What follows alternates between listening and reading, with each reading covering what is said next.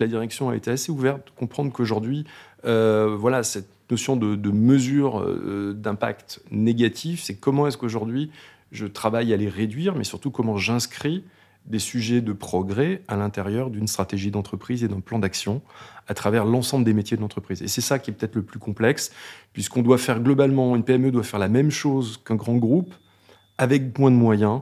Euh, et je dirais que c'est ça qui fait la spécificité et le charme de la RSE et des PME, c'est faire plus avec moins.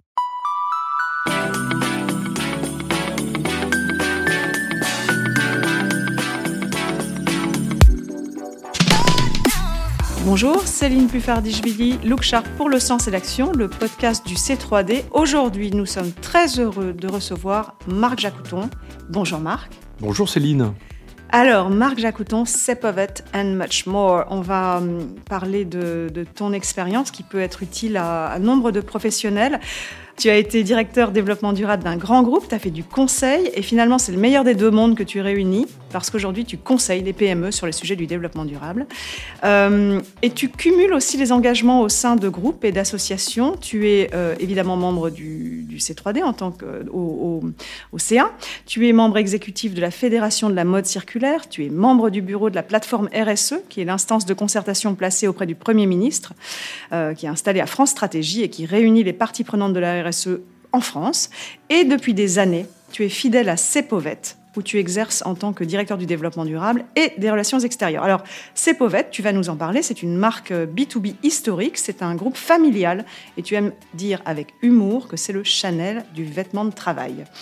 On n'avait pas encore reçu de directeur DD partagé, parce que tu es partagé entre plusieurs missions, et je suis à peu près certaine que c'est une fonction qui a beaucoup d'avenir. Alors, on pourrait t'interroger pendant des heures sur le sujet du textile, parce que tu es un vrai spécialiste et un amoureux du sujet, mais on va évidemment en parler à travers ces pauvettes, mais j'ai aussi envie de te hum, faire parler du sujet du développement durable pour les PME. Alors, pourquoi les PME c'est moins sexy que les startups, c'est moins visible que les grands groupes, et pourtant, les PME dessinent le paysage économique français. Elles sont clés pour la démographie de l'économie, l'emploi, l'innovation. Hum, pourquoi les PME aujourd'hui euh, et pourquoi je voulais aborder ce sujet? Euh, cette catégorie d'entreprises a bien souffert pendant les crises depuis euh, trois ans, les crises imbriquées. Alors certes, le plan de relance de 100 milliards euh, de, de, la loi de finances 2021 estime que les gains ont été adressés à 33% aux PME, mais leur trésorerie, déjà fragilisée par la crise Covid, a été percutée à nouveau par la crise actuelle liée à l'explosion des coûts de l'énergie et donc de leur sourcing en général. Et même si les statistiques attestent que la grande majorité des PME s'en sortent, apparemment mieux que les autres, et ce qui les caractérise, c'est que à la tête des PME, en général, il y a un homme orchestre. Donc en général aussi, pas de direction dédiée. Elles n'en sont pas moins en première ligne parce que justement, sur les sujets développement durable, c'est un peu ce qu'on attend d'elles, notamment quand elles sont, si j'ai bien compris, des entreprises B2B. Alors, Parle-nous un peu du, secteur du textile euh, à travers ces pauvettes. Rappelle-nous quels sont les enjeux dans, ce domaine. Alors d'abord peut-être bien, bien resituer le contexte. La RSE euh, est avant tout un sujet de performance globale pour les PME. C'est très important de le dire parce que les obligations réglementaires euh, sont encore faibles hein, pour cette typologie d'entreprise. Donc on est bien là ici en train de parler de création de valeur euh, et parler de, encore une fois, de performance globale et non pas de, réglementation. Alors, à titre personnel, moi, mon sujet, c'est vraiment d'aider les organisations et les PME à se transformer, puisque la RSE est un, est un vrai levier de transformation, à aider les PME à, produire autrement, à acheter autrement, à, travailler autrement, à vendre autrement. Donc, on est vraiment, euh, encore une fois, sur euh, un sujet d'innovation euh, et, d'être capable, encore une fois, de, de, pousser les lignes et de bouger les lignes malgré, encore une fois, une réglementation qui, euh, qui, qui n'est pas aujourd'hui une contrainte. Oui, donc ce n'est pas, pas ça qui va les, les pousser. Donc qu'est-ce que tu identifies comme, comme levier Qu'est-ce qui pousse les, les PME à, à, se transformer finalement si ce n'est pas la loi? Alors aujourd'hui, les dirigeants ont, vraiment compris euh, que de toute façon, les dirigeants s'inscrivent aujourd'hui dans la durée. Il faut savoir qu'aujourd'hui, la particularité d'une PME, c'est son actionnariat. Mhm. Ce sont des entreprises qui sont souvent avec un actionnariat familial, qui s'inscrivent dans la transmission, et, en ce sens-là, la RSE est complètement dans l'ADN de ces organisations. Donc on peut considérer aujourd'hui que, que la RSE est un, est un sujet de direction générale aussi pour les PME, mais surtout un sujet de différenciation. Et il est extrêmement important aujourd'hui pour une entreprise, et notamment une, PME sur un territoire, qui travaille pour un grand groupe, d'être capable d'être complètement aligné sur les enjeux euh, de ses clients. Souvent des grands groupes.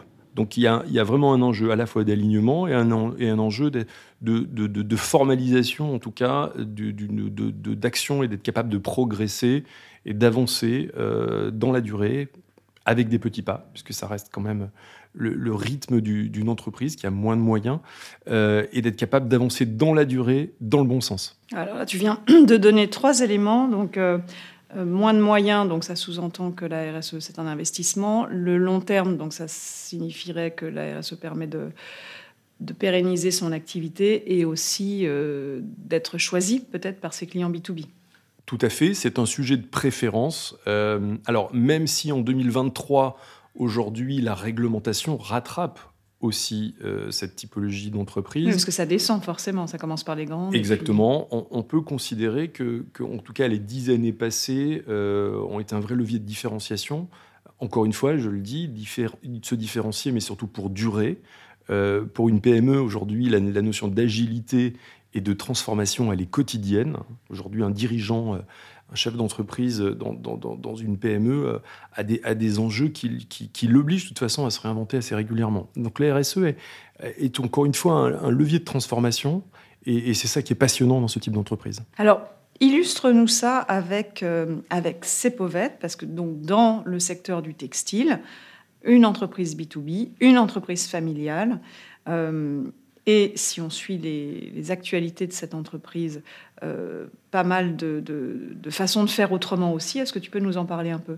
Alors le groupe Cepovet est déjà euh, donc une PME qui, exerce sur un métier, un marché de niche, hein, qui est le textile et le vêtement professionnel.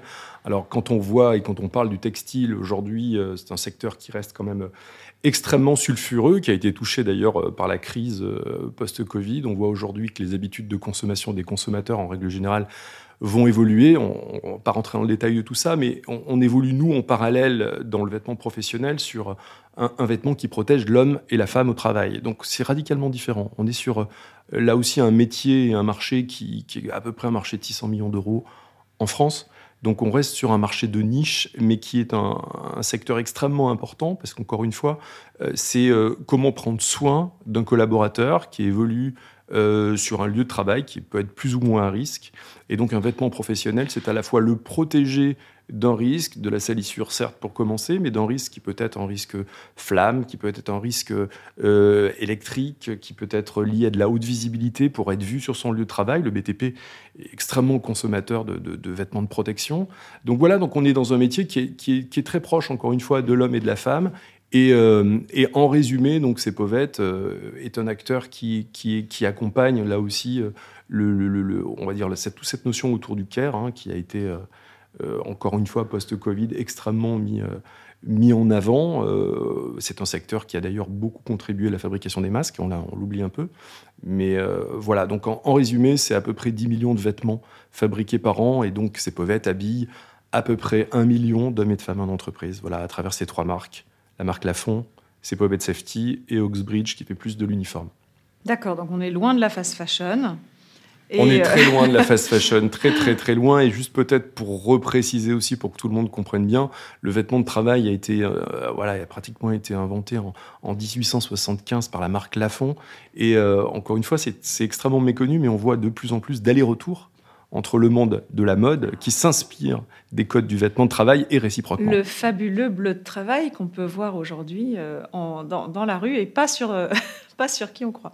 Euh, alors, d'après ce que j'aimerais bien que tu me, tu, tu me dises, comment est-ce qu'un un groupe familial comme Cepovette a abordé le sujet avec ses, clients entreprises Si c'est un sujet qui tout de suite a...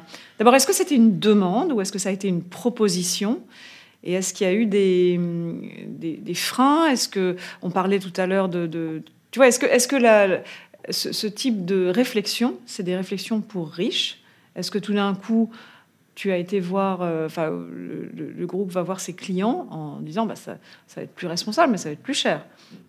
Alors, le sujet, pour être très honnête, est, rentré euh, à la fois d'une préoccupation et d'une intuition de la direction générale du groupe Cepovet, c'est-à-dire une compréhension, encore une fois, de, de l'évolution du marché, de l'évolution des attentes des clients. Et le deuxième levier a été clairement le, les clients qui, euh, donc des grands comptes, hein, on peut citer que des gens comme Air France, comme la SNCF, qui ont été euh, là aussi des clients assez pionniers en matière de RSE, qui avant les années 2010, elles-mêmes structuraient des équipes développement durable et, et, commençaient à exiger dans des cahiers des charges de leurs fournisseurs un certain nombre de choses et donc avaient des exigences vis-à-vis du fournisseur. Et, et, je dirais que ça a été pour moi, mais là aussi une prise de conscience de dire que plutôt que de faire tout ça une contrainte, comment est-ce qu'on pouvait le transformer en opportunité? Donc je dirais que c'est ça a été ça, hein, quand je parle de création de valeur, ça a mhm. été de dire que la direction a été assez ouverte, de comprendre qu'aujourd'hui, euh, voilà, cette notion de, mesure euh, d'impact négatif, c'est comment est-ce qu'aujourd'hui je travaille à les réduire, mais surtout comment j'inscris des sujets de progrès à l'intérieur d'une stratégie d'entreprise et d'un plan d'action à travers l'ensemble des métiers de l'entreprise. Et c'est ça qui est peut-être le plus complexe, puisqu'on doit faire globalement, une PME doit faire la même chose qu'un grand groupe, avec moins de moyens. Euh, et je dirais que c'est ça qui fait la spécificité et le charme de la RSE et des PME, c'est faire plus avec moins. J'adore. Euh, je, pense que cet épisode s'intitulera Le charme discret de la RSE pour les PME. Merci beaucoup, euh, Marc, C'est venu en direct.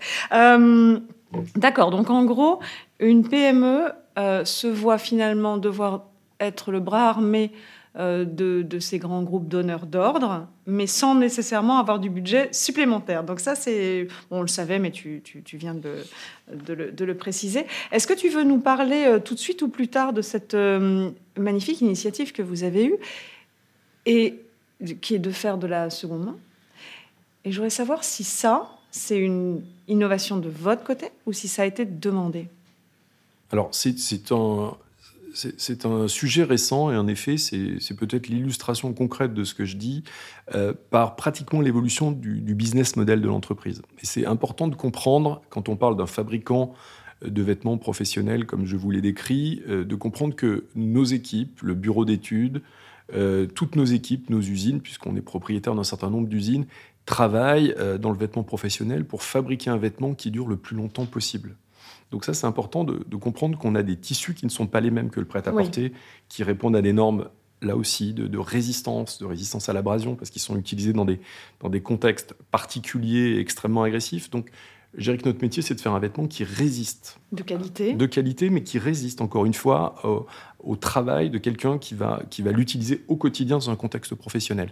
Donc, euh, pour nous, il nous est paru évident, et, c'est un petit peu ce qui, ce qui est le fil conducteur de notre, en tout cas, de notre vision de la RSE chez Cepovet, c'est de dire comment est-ce qu'on peut contribuer à faire durer le plus longtemps possible un vêtement.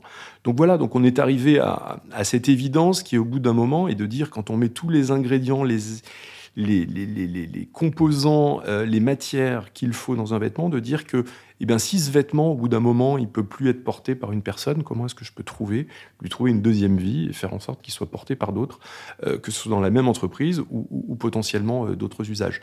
Voilà, donc c'est de, ce, de cette ambition-là hein, qu'est née cette offre et qui nous amène clairement à, imaginer que demain, on est conscient, on fabriquera certainement moins de vêtements neufs mais que en matière de, de services, on va développer une capacité à collecter, à réparer, à réintroduire dans nos circuits euh, des vêtements euh, d'occasion qui seront portés par des professionnels. Et ça, ça se traduit encore une fois concrètement. On travaille pour des gens, je ne vais pas vous citer tous nos clients, mais des gens qui vendent beaucoup de café dans le monde et qui nous disent aujourd'hui, quand on a des boutiques euh, et qu'on a du turnover dans les magasins, je veux dire, c'est une réalité de dire qu'aujourd'hui, les, les, collaborateurs euh, dans le monde du retail sont compliqués à fidéliser.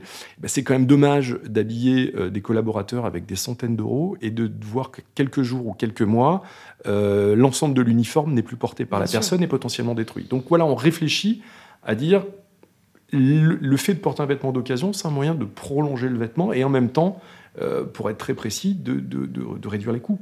Parce qu'il faut être très clair, ça sous-entend qu'on achètera moins de vêtements et qu'on va là aussi réparer, réintroduire, laver, réintroduire un produit dans un circuit et, dans un stock. On est d'accord, Marc, tout n'est pas rose au pays des PME.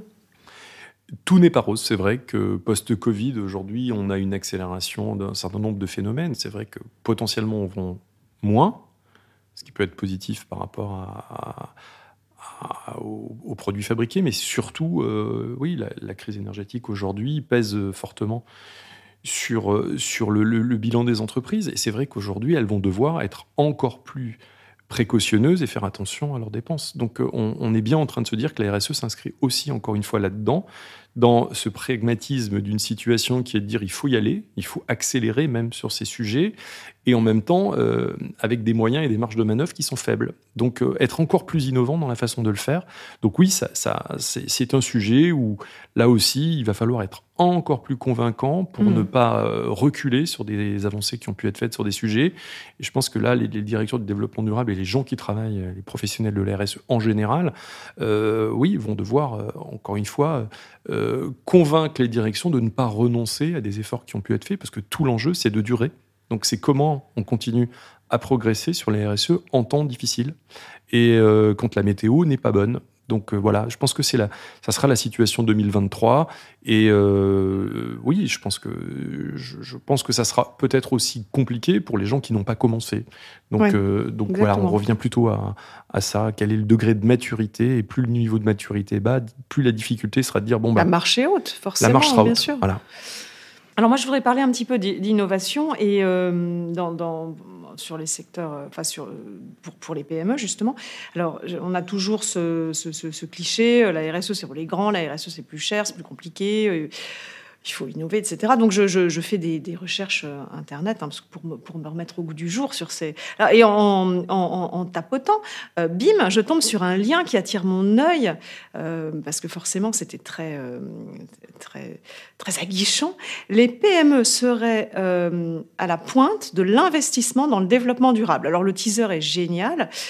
Euh, si plus de la moitié des entreprises françaises n'a pas l'intention d'investir dans le développement durable, les PME, elles, euh, se distinguent. Près de la moitié d'entre elles ont déjà investi. Oh, je me suis dit, euh, chic alors, je clique parce que je voulais voir ce que ça veut dire, investir dans le DD. Moi, une phrase, ça me suffit pas. Et quand je vois investir dans le DD, les PME investiraient plus que les grands groupes, ok, fine. Donc je, cherche, je, continue à cliquer.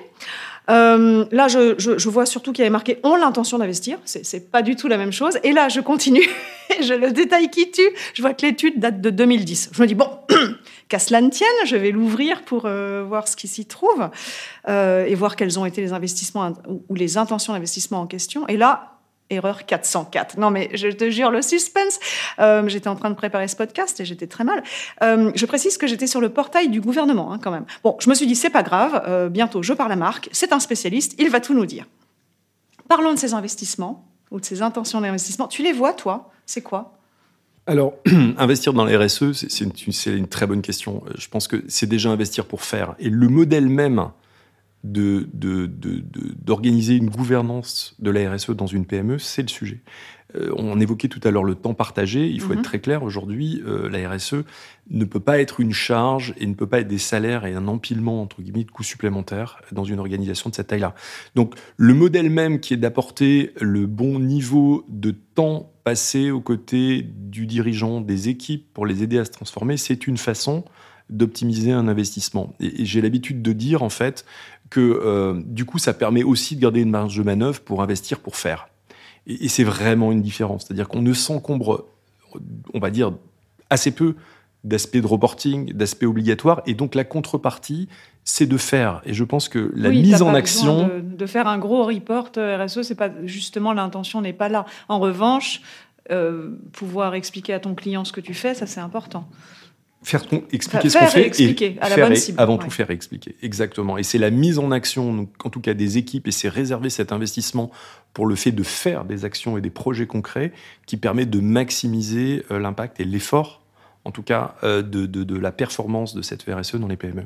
C'est vraiment ça la différence, puisque pour être très clair aujourd'hui, les investissements sont plutôt liés à, à des POC, à la mise en place d'actions, euh, mais on n'est pas aujourd'hui sur des niveaux d'investissement euh, qui nécessitent, euh, en tout cas, de nouvelles technologies et autres. Mais c'est réellement de mettre les équipes en action sur les sujets où l'entreprise a de l'impact mm. et où elle doit progresser. D'accord, donc c'est faire autrement et expliquer aussi en interne peut-être la nécessité ou l'opportunité de faire autrement et plus, que, de, plus que des grandes cascades de décisions. C'est expliquer pour que les gens fassent autrement. Et, quand le sujet a été euh, bien identifié, c'est clairement aussi, et là c'est concret, c'est investir. Nous, dans nos usines aujourd'hui, euh, dans l'une de nos usines par exemple à Madagascar, euh, on a une véritable vitrine. Hein. On a une usine qui aujourd'hui est pratiquement positive euh, aujourd'hui en production d'énergie. Euh, elle travaille sur la phytoépuration de l'ensemble de ces, de ces rejets en eau.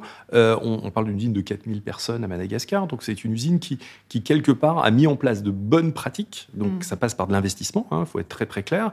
Et, et, quel intérêt aujourd'hui d'avoir une usine comme ça? Ben, C'est d'être capable d'avoir justement un modèle qui demain sera duplicable sur d'autres usines. Et, et, la réalité aujourd'hui pour le groupe Cepovet, c'est de dire aujourd'hui, c'est de pousser plus loin possible l'ensemble de nos, de nos sites de production pour déployer ces bonnes pratiques RSE chez des sous-traitants.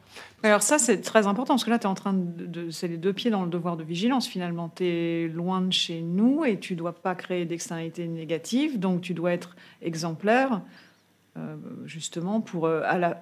également, en termes de réputation, protéger les grands clients qui n'ont aucun, aucune envie de voir un, scandale à bout du monde. Donc Exactement. L'enjeu de traçabilité, Céline, est, cœur et pour le coup est même contractuel. Il faut être très précis. C'est ce qui nous différencie encore une fois avec le vêtement, avec le prêt-à-porter. Euh, aujourd'hui, euh, pour l'ensemble de nos clients, on a une transparence totale sur nos origines de fabrication, sur les usines. Nos usines sont auditées, sont auditées avec nos clients. Donc quand je parle aujourd'hui d'innovation dans une usine, euh, c'est encore une fois très très très concret. C'est permettre aujourd'hui à un client, j'ai en tête par exemple un sujet où euh, on va travailler conjointement avec un client sur un sujet qui peut être le handicap euh, à l'intérieur de l'une de nos usines par exemple. Donc voilà, on, peut aller, on peut aller encore une fois très très loin. Euh, faut-il encore une fois avoir la, volonté et être capable à la fin de payer le juste prix de, de cet aspect vertueux dans un site de production? Mais ça, c'est très important de, d'insister sur la notion de, de prix. Est-ce que tu penses qu'en B2B, on a enfin la, euh, la conscience que la, faire mieux, ça se, ça se paie. Je vais dire que les directions achats des grands groupes progressent sur ce point-là. Euh, doucement, mais progressent parce que la, la contrainte et l'acceptabilité économique aussi des grands groupes est, réellement là. Euh, on l'a dit tout à l'heure, c'est indispensable que les achats euh, deviennent plus responsables et poussent les fournisseurs. Euh, il n'en demeure pas moins que il faut vraiment aussi que les acheteurs progressent dans, dans leur capacité à analyser un coût complet. Et, et c'est ce que j'évoquais dans le fait de dire des fois, il est plus intéressant de payer un produit euh, plus cher, mais qui va durer plus longtemps, euh, qu'être dans un produit, et dans le textile, ça peut être le cas, euh, un produit qui est jetable. Et c'est ce qu'on tente de démontrer tous les jours, en expliquant que garder un produit plus longtemps, le fabriquer de façon plus éthique avec les bonnes matières, c'est à la fin moins cher qu'avoir un produit qui peut potentiellement venir de très loin avec euh, assez peu de traçabilité et qui, facialement parlant, pour un acheteur peut être séduisant. Donc oui, c'est un, c'est, un travail de pédagogie au quotidien avec les directions achats. Et tu as un peu de recul, parce que franchement, j'étais euh, extrêmement euh, euh, épatée par votre lancement qui a quelques mois. Est-ce que tout de suite, il y a eu une demande, un intérêt, une curiosité de la part des, clients. Est-ce que tu vois aussi que cette, euh, euh, cette seconde main dans le vêtement de travail euh, commence à intéresser côté concurrent? Est-ce que ça existe ailleurs dans le monde? Enfin, moi, j'ai envie de dire, bon sang, mais c'est bien sûr. Mais est-ce que c'est bien sûr pour tout le monde? Alors, pour être complètement transparent, le sujet du réemploi est quelque chose qu'on faisait déjà depuis des années. Ah, ah euh, maintenant, on peut en parler. Alors, pourquoi, pourquoi est-ce qu'on n'en parlait pas? Parce que ça restait un, projet qui était souvent euh, et des, initiatives qui restaient artisanales. Euh, pour certains de nos grands clients, sans citer de nom, mais dans le monde de l'aérien, il est évident que, euh, regard de la complexité d'un uniforme, parce que notre métier est de fabriquer des vêtements, mais aussi d'apporter le service, c'est-à-dire qu'on met à disposition du personnel dans les aéroports parisiens qui permettent à, l'ensemble de compagnies de pouvoir euh, réparer un galon pour pouvoir tout simplement monter à bord d'un avion. Donc il faut savoir que tout cet aspect qui était de dire on répare, on, on a des produits qui permettent de dépanner un personnel particulier voilà, à bord d'un avion c'est des choses qu'on faisait, mais à petite échelle. Donc on va dire que la vraie différence, Céline, c'est que euh, au-delà du buzz euh, général sur la seconde main et, Vinted, c'est de dire que nous, aujourd'hui, on est dans une logique d'accélération et de, et de changement d'échelle du sujet et d'industrialisation. C'est-à-dire comment aujourd'hui massifier la collecte de ces vêtements, et non mhm. pas quelques vêtements, mais de dire aujourd'hui sur quel type de pièces on peut travailler, parce que là aussi, il faut être réaliste, un produit sur lequel la valeur ajoutée est faible, il n'y a aucun intérêt d'aller dépenser de l'énergie, du carbone et de la collecte sur un produit qui, qui, à la fin sera usé. Donc il vaut mieux travailler là sur, sur des filières de, de recyclage, hein, ce qu'on fait par ailleurs. Mais sur le réemploi, c'est bien cibler les produits, travailler sur les collectes, expliquer, incentiver, expliquer d'ailleurs aux collaborateurs pourquoi, quel est le sens de rendre un vêtement.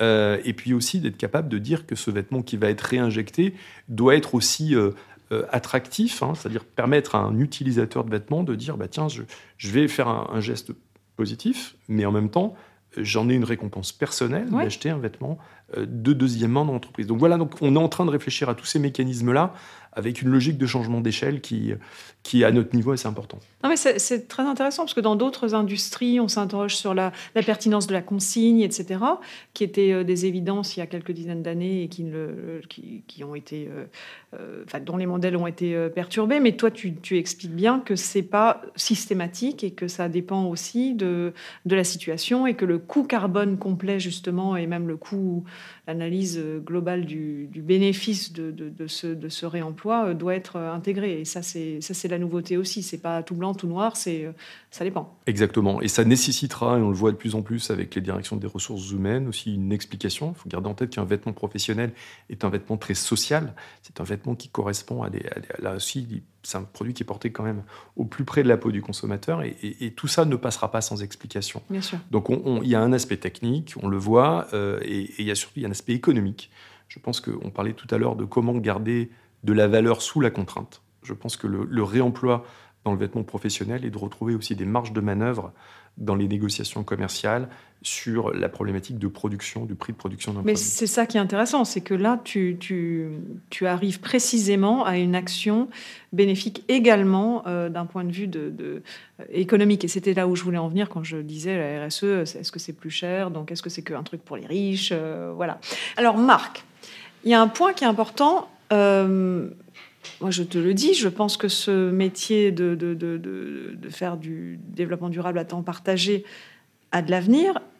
Il y a combien de gens qui font du développement durable et qui en vivent? On, peut estimer aujourd'hui, euh, le C3D, c'est plus de 250 directeurs du développement durable, donc des gens qui sont rémunérés pour travailler 100% de leur temps là-dessus. Donc si on multiplie par deux, je mm. pense qu'on est peut-être autour de, oui, 500, entre, allez, pour être très large, une fourchette très entre 500 et 1000 personnes qui aujourd'hui ont une rémunération liée euh, au métier de la RSE et du développement durable. Et on ne parle pas des consultants, ça c'est différent, mais on parle vraiment des gens qui ont euh, le, titre ou, la, ou, le, ou la fonction de directrice ou directeur du développement durable. Et combien il y a de PME en France?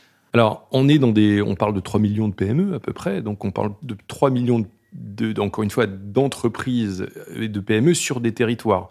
Donc c'est là où l'enjeu euh, est majeur. C'est comment dire aujourd'hui, moi je reste un artisan dans un modèle certes innovant de transformation de ces acteurs-là, mais, mais euh, je dirais qu'on a là aussi besoin d'un changement d'échelle sur comment euh, permettre à des PME de pouvoir progresser et aller plus vite en matière d'intégration de ces, de ces enjeux RSE au sein de leur organisation. Et, là, euh, je pense qu'il y a de la place pour tout le monde. Hein. on l'évoquait tout à l'heure. Je pense que des consultants qui travaillent à court terme, euh, seulement auprès du dirigeant, par exemple, sur, sur euh, inoculer déjà une petite graine dans la tête du dirigeant. De conduite du changement. C'est énorme. le prendre par un sujet de supply chain ou, ou IT, parce que c'est quand même des investissements qui sont souvent lourds pour des PME. C'est comment amener plus, être plus vertueux dans la, la chaîne d'approvisionnement, par exemple. Ça peut être par les achats. Il n'y a pas de, petite façon de rentrer dans le sujet. Donc oui, je pense que, en tout cas, tout reste à inventer. 3 millions de PME. Alors BPI euh, France fait un gros est, très présent et je pense apporte beaucoup de, solutions, de programmes d'aide auprès des PME sur les territoires. Euh, mais je pense que voilà, encore une fois, euh, il faut accélérer ce mouvement. Je pense que ça, c'est l'enjeu 2023-2025 pour l'ensemble des PME en France. Bon, en tout cas, on surveillera euh, tes activités parce que tu es clairement un précurseur en la matière. Maintenant, si on prend un peu de hauteur et que tu changes de casquette, et tu mets ta casquette B2B, euh, euh, directeur DD finalement multi, multi casquette justement. quand tu vas voir des ou quand tu rencontres des PME, et qu'elles n'ont évidemment pas de direction d'aider. Comment est-ce qu'on aborde le sujet? Quelles sont les premières euh, demandes qu'on te fait? Euh, comment, comment, comment elles peuvent démarrer? Alors, très souvent, les directions générales ont intuitivement une, une, perception de l'aspect positif, en tout cas de ces sujets-là, mais, mais ne savent pas comment se mettre en action. Et c'est vraiment souvent là le sujet, c'est donc très rapidement, de façon pragmatique, de les aider à définir où sont leurs enjeux et très rapidement aboutir à une feuille de route. Et je dirais que la, la, subtilité de ce métier, c'est la capacité à mettre les équipes en action à côté, puisque on le sait, encore plus dans un, dans un grand groupe, les, les, fonctions opérationnelles sont reliées à quelques personnes clés et souvent portées euh, par, euh, par assez peu de gens.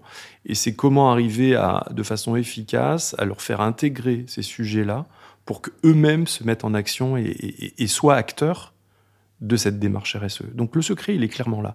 C'est dans le fait de d'identifier, de flécher, de, de pousser, de montrer que c'est possible. Donc il y a une dimension d'inspiration, hein, de formation, on pourra revenir sur, sur ces points-là. Mais, euh, mais je dirais que le, fil conducteur reste le pragmatisme. Et, et, tout l'intérêt, par contre, c'est de ne pas lâcher dans la durée. C'est pour ça que le cœur de mon métier aujourd'hui, c'est de dire, il vaut mieux euh, faire peu, mais dans la durée, que croire qu'on va faire beaucoup sur un temps très court. Donc euh, le modèle, il n'y a pas de miracle. Et le modèle, en tout cas, de, de, de, l'externalisation d'une fonction RSE, et c'est pour ça que je crois en ce modèle, c'est cette capacité d'accompagner au bon rythme une entreprise au plus haut niveau et, et, dans la durée, mais avec euh, le temps euh, qui lui permettra à l'entreprise d'absorber et d'intégrer l'ensemble de tout, tout ça pour se mettre en action. Sinon, ça sert à rien. Non, mais c'est super intéressant. Enfin, je, je, je, plaisantais pas quand je dis que ce, ce métier que tu fais euh, de nature à, à, inspirer pas mal de, d'acteurs dans le secteur. C'est que toi, tu es au quotidien auprès d'un, groupe familial euh, PME, ce qui te permet d'avoir de la légitimité quand tu vas voir une autre entreprise. Et en même temps, euh, tu, tu, fais du test and learn en, en, quotidien et au quotidien et tu peux, tu peux ramener cette cette expérience-là, c'est crédible, c'est concret, euh, et, voilà. Et tu peux gagner la confiance des, gens aussi. C'est ça qui est important. Et je peux l'illustrer peut-être aussi, euh, Céline, par un point qui est le, fait de pouvoir accompagner un client sur l'ensemble de sa chaîne de valeur. Et ça, c'est un point intéressant aussi de dire que cette liberté me donne la possibilité d'accompagner un fournisseur qui est stratégique pour la personne, pour le client que j'accompagne. Donc tu remontes. Et on remonte la, PME d'une PME. Exactement. Et c'est ça qui est aussi hyper intéressant, c'est de dire que du coup, à partir du moment où vous identifiez ces acteurs clés sur cette chaîne de valeur, vous créez de la valeur chez tout le monde et indirectement euh, sur le donneur d'ordre. Donc ça, c'est quelque chose qui, qui est on va dire, plus difficilement faisable dans des grands groupes. Mhm. Et c'est tout l'intérêt, encore une fois, de l'agilité, du pragmatisme de certaines PME, de certaines directions générales quand elles le comprennent. Parce que la réalité est là. Une PME aujourd'hui s'appuie sur quelques fournisseurs stratégiques. Il faut être très clair, on n'a pas des panels de 50 000 fournisseurs dans une PME. Donc forcément, c'est pas anonyme non plus. Tu finis par connaître tes fournisseurs, tu les rencontres, tu les convaincs, c'est différent. Exactement. C'est pas juste un contrat au bout de. Exactement. Et par définition, du coup, ça permet de mettre le fournisseur en action aussi, qui lui-même est une PME d'une PME. Donc, vous voyez, on est dans une logique de cascade, et tout ça s'inscrit bien évidemment dans des logiques territoriales. Donc, c'est ce qui fait aussi la différence. On évoquait la notion de, de PME et de territoire, c'est quand même le cœur du sujet. Euh, c'est comment conserver des emplois sur un territoire, comment gagner de la performance et faire que l'entreprise peut continuer durablement à, à créer de la valeur sur un territoire, et ça passe par le maintien de son panel fournisseur stratégique, qu'il soit français ou européen. Moi, je ne devrais peut-être pas le dire ici, mais notre combat n'est pas un combat de. Me dis-le. Alors, le Made in France n'est pas un combat pour nous. Euh, voilà, c'est peut-être aujourd'hui. C'est le Made in mieux. On a une taille euh, européenne dans un marché. Aujourd'hui, notre enjeu, il est avant tout européen. Et, et pour être très clair, même dans le textile et le textile professionnel, notre enjeu, c'est déjà un enjeu de taille européenne. On l'a parlé pour le recyclage. Aujourd'hui, la massification des flux, c'est une massification de flux européen. Quand on, travaille avec des partenaires stratégiques pour tenter de refaire un vêtement à partir d'un vêtement, c'est parce qu'on va capter des flux européens. Donc ça, c'est important aussi de, le, de bien le préciser, de ne pas faire croire aux gens que tout ça sera dans de l'hyperlocal. Je, voilà, je, mets un peu les pieds dans le plat là-dessus, mais c'est pas parce qu'on est une PME qu'on doit travailler qu'avec son voisin euh, de quartier. Mais, ça, c'est intéressant parce que comment est-ce que tu euh, comment est-ce que tu conjugues la territorialité dont tu parlais et ce et c'est est-ce que c'est par est-ce que c'est par euh, domaine précis que tu vas être plus local et parfois plus large quand tu, tu, parles de récupérer les flux donc forcément, d'un acteur de l'aérien, par exemple, forcément, tu, tu, regardes à une échelle plus large. Comment est-ce que tu peux arbitrer euh, ça? C'est juste du bon sens? Alors l'arbitrage se fait avant tout dans une, dans une logique de préservation des savoir-faire. Il y a aujourd'hui mhm. des savoir-faire qui restent nationaux, donc de proximité, hein, certains fournisseurs. On a aujourd'hui... Euh, euh, des, par exemple des, fabricants qui, sont, qui ont une capacité à, à tisser des tissus techniques qui nécessitent eux-mêmes des, traitements, un ennoblissement qui est spécifique. Donc heureusement, euh, il reste de la place pour des, gens qui ont un vrai savoir-faire français ou européen. Donc ça, ça veut dire comment est-ce qu'on conserve d'ailleurs un savoir-faire chez nous. Et puis il y a après, malheureusement, euh, ce qu'on évoque, c'est-à-dire que quand on a euh, la confection aujourd'hui a clairement quitté l'Europe parce qu'on est aujourd'hui sur des niveaux de coûts qui fait qu'on a beaucoup de mal, ou c'est pas qu'on a beaucoup de mal, mais c'est qu'on pourrait aujourd'hui fabriquer des vêtements en France. Hein. Nous-mêmes, on en fabrique quelques-uns, mais la réalité, c'est qu'on a un prix quand on est dans du volume qui n'est juste pas acceptable pour des grands groupes. Donc voilà, donc soit aujourd'hui vous faites du luxe, soit aujourd'hui vous êtes capable, en tout cas, de trouver des, des marges de manœuvre pour le faire différemment ailleurs. Mais encore une fois, ce n'est pas opposé au fait de conserver des, partenaires forts sur des territoires et de construire en tout cas des alliances dans un écosystème de PME qui permettent de créer de la valeur ensemble. Il est là ton sujet de territorialité. C'est euh, l'écosystème. Quand on parlait de, euh, je sais pas, ça peut être du nettoyage, de la réparation, de, de, l'ennoblissement, etc. Tu peux quand même trouver des, synergies territoriales. Ce sont des synergies territoriales, ce sont des synergies euh, métier extrêmement mhm. forte. Et aussi, euh, un point qu'il faut aussi préciser, c'est que tout ça s'inscrit dans la durée. Euh, c'est important pour une PME de savoir que, que ce qu'on fait là, c'est pas un one-shot. Oui, d'avoir une perspective aussi. Et, c'est natif dans le métier de CEPOVED, qui est de dire que les contrats qu'on signe avec nos, partenaires et donneurs d'ordre sont des contrats qui sont pluriannuels. Donc ça aussi, on, ne peut parler de, PME, de, de, de, RSE avec une PME que s'il y a un engagement dans la durée, et, ça, ça devient possible. Hmm. Et tu as un engagement dans la durée aussi quand tu as un engagement de la part de ton donneur d'ordre dans la durée. Donc ça, c'est important d'inscrire ce OK, on va investir et on va changer nos pratiques, mais monsieur le client B2B euh, énorme, euh, on aimerait euh, que vous vous engagiez aussi. Enfin, tu as clairement cette discussion-là aussi. Cette discussion, elle est, au cœur du, elle est au cœur de la négociation au moment des appels d'offres. C'est mmh. évident qu'aujourd'hui, on peut faire plein de choses. À partir du moment où on a du temps, et, et c'est souvent le cas, quand on a plusieurs années pour travailler ensemble, on inscrit la RSE de plus en plus dans des plans de progrès.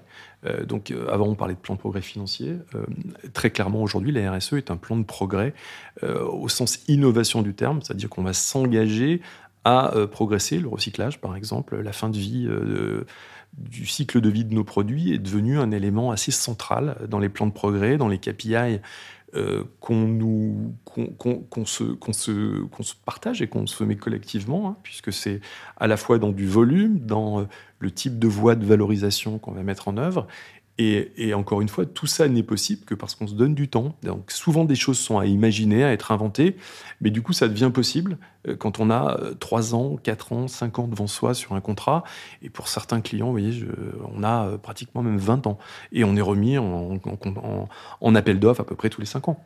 Et ça, c'est une façon de faire plutôt, saine, effectivement.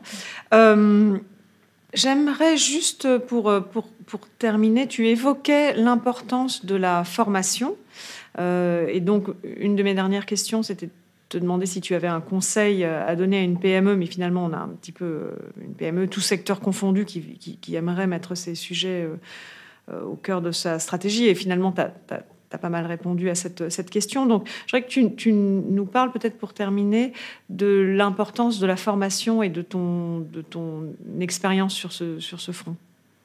Alors, la, formation, encore une fois, alors c'est peut-être un, un, des points faibles des PME. Hein. Il faut quand même toujours avoir en tête que, que le, la formation est, Et encore une fois, le temps et le temps de formation des, collaborateurs, des fois peut être compliqué, des fois pas compatible avec le, rythme. Hein, mais en fait, en résumé, euh, on, essaye d'aller vers des outils, euh, vers des outils essentiels. Hein. Je,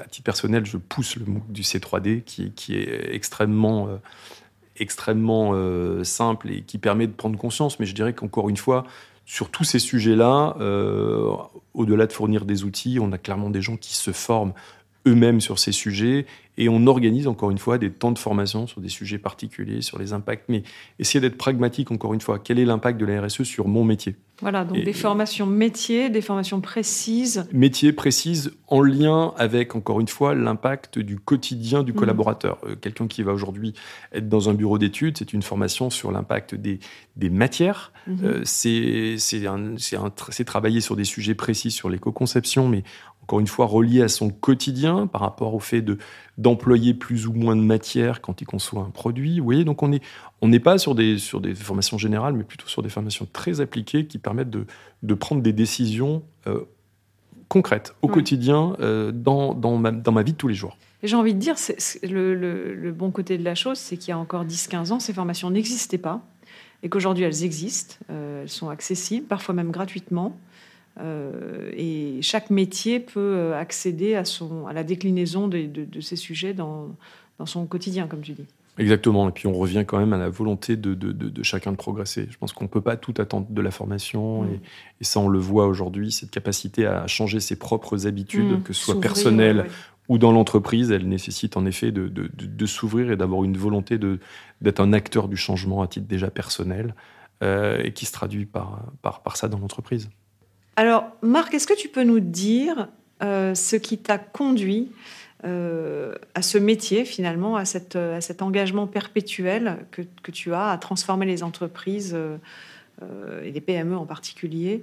Qu'est-ce qui t'a conduit sur le chemin de la RSE, personnellement? Alors j'ai l'habitude de le dire, je suis arrivé, je suis tombé dans la RSE par hasard.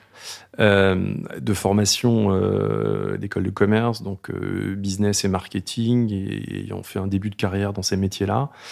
C'est lors d'un voyage au, Bangladesh et d'un déplacement professionnel au Bangladesh et donc en Inde pour travailler sur la mise en place d'une filière coton équitable à l'époque en 2007 que j'ai pris conscience à titre personnel de, de tous ces enjeux puisque j'étais dans un métier textile que je ne connaissais pas, donc je ne connaissais pas les coulisses. Et, donc on était bien avant le, le Rana Plaza, toute cette. Euh, aujourd'hui, on sait, mais je dirais qu'en 2007, euh, voilà, il y avait beaucoup de sujets qui était complètement méconnu euh, du, grand public et encore plus de moi qui était un, acteur euh, professionnel et qui du coup a découvert ça.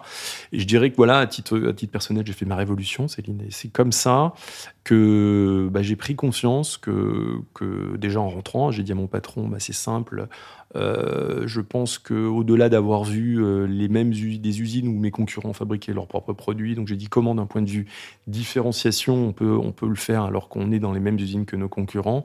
Et je lui ai dit si on continue comme ça, bah, dans 10 ans, les gens ne voudront plus acheter nos produits. Et, euh, il m'a dit écoute Marc, tu, crois? Oui, je lui dit non, j'en suis sûr. Et je lui dit mais qu'est-ce que tu qu'est-ce que imagines Mais je lui dit bah, écoute, moi à titre personnel, je pense que ce sujet-là, c'est pas un sujet à mettre euh, de côté. C'est un sujet à intégrer au plus cœur, au plus profond et au cœur de la stratégie et des processus de l'entreprise. Est-ce que tu es prêt à y aller? Et il m'a dit chiche. Et c'est comme ça que sur un déplacement professionnel, et donc c'est une rencontre à la fois personnelle et, une conviction à l'époque euh, personnelle de mon, euh, de, mon, de mon DG qui a dit mais écoute, fais ce qu'il faut, si tu crois que c'est quelque chose qui peut nous aider, allons-y. Et on a fait la démonstration en quelques années qu'on pouvait emporter la préférence et le choix de nos clients par ce choix audacieux que nous avions fait à l'époque en, 2007-2008 où par exemple on a travaillé la démocratisation du coton équitable à l'époque qui était quelque chose d'extrêmement de, marginal, assez peu connu en France, et, et on a montré que c'était possible, et que non seulement c'était possible, mais qu'en plus on pouvait emporter encore une fois la préférence de nos clients dans des appels d'offres. Voilà, donc l'histoire était lancée. Tout bénef, mais en même temps, ce que tu ne dis pas, c'est ton énorme force de conviction. Et c'est peut-être ce qui caractérise aussi les directeurs de développement durable, c'est qu'au bout d'un moment, euh, il faut qu'ils convainquent leur boss. Et tu as réussi à le faire. Donc merci pour euh, ce, retour aux sources, de nous avoir expliqué ce qui t'avait, toi, personnellement, motivé et mis en action. Alors, pour terminer ce podcast, nous avons deux questions euh, complètement euh, traditionnelles. Euh, la première question, qui est à prendre métaphoriquement ou au pied de la lettre, comment changer le monde depuis sa chaise de bureau? Ah, c'est une super question, ça. Bah, fais ce que tu veux. Ah oui, merci. Déjà, alors de sa chaise, je pense que c'est déjà changer sa consommation. Et sa consommation, c'est donc porter un, regard sur ce que l'on paye. Et, c'est d'autant plus vrai quand on est assis sur une chaise que, qu'on voit que le e-commerce explose. Euh, et qu'on a de plus en plus tendance à acheter virtuellement sur des plateformes. Donc, euh, bah, ça veut dire, encore une fois, se poser la question quand on clique et quand on achète, de se dire comment le produit que j'achète, euh, que ce soit de l'habillement, que ce soit un voyage, que ce soit un transport, euh, voilà, j'ai le pouvoir de, de, de, de choisir euh, un produit ou un service plus ou moins vertueux. Donc j'allais dire, voilà, pour moi, la réponse à, à, ta question, c'est ça. C'est la force du porte-monnaie et du pouvoir d'achat individuel que nous avons pour de sa chaise être capable euh, d'influer sur sa consommation ah, c'est une réponse intéressante, on ne me l'avait pas encore faite. Finalement, quand tu es au bureau, tu fais tes courses perso sur Internet et donc c'est de poser ces questions cruciales. Euh, et toute dernière question de ce podcast, c'est la question poétique que tout le monde attend, forcément. Les gens y restent jusqu'au bout pour cette question poétique. Donc, tu as intérêt à avoir une réponse à la hauteur. Donc, quelle est l'œuvre, le livre, le film, le tableau quelque chose qui t'a inspiré, euh, soit hier, soit il y a longtemps, mais dans ton, dans ton parcours à toi Alors, je peux en citer deux. Alors, déjà, le premier, mais je ne vais pas m'attarder, c'est quelque part le, livre récent euh, Ralentir ou périr de Timothée Paric qui nous oblige et nous questionne sur euh, pas la décroissance, mais sur la post-croissance. Et mhm. moi, je trouve ça, je trouve que c'est euh, c'est un ouvrage majeur. Je tente de, pousser mes enfants déjà à le lire. Euh, voilà, non, je pense que les générations futures et les cours d'éco devraient intégrer tout ça parce que c'est comment demain euh, être capable de trouver de la valeur dans une décroissance ou dans une entreprise, dans une, dans une, voilà, dans une période en tout cas de transition. Et ça, je trouve que c'est majeur d'ouvrir ce questionnement. Et je pense, encore une fois, que tous les dirigeants et même les dirigeants de PME sont prêts et intuitivement l'ont compris. Donc comment on garde de la valeur euh, et comment on choisit euh, des business et comment on renonce à des business qui demain ne pourront plus euh, ne pourront plus fonctionner, ne sont plus acceptables. Donc ça, je trouve que ça c'est un point important. Et puis après l'autre l'autre l'autre sujet, non, je vais rester là-dessus. Donc tu en as vécu. J'en avais vécu. Non, j'allais partir sur un voyage, mais c'est pas, non, c'est pas utile. Peut-être un voyage intérieur. Voilà. Merci, un voyage immobile. un voyage immobile. Merci Marc, c'était un, c'était fantastique de discuter avec toi ce matin. Merci Céline, c'est un plaisir. Merci pour votre écoute. Ce podcast est à retrouver tous les mois sur les meilleures plateformes de podcast et sur le site web du C3D. Si ce podcast vous a plu, je vous invite à le noter, 5 étoiles pourquoi pas, et surtout à le partager largement.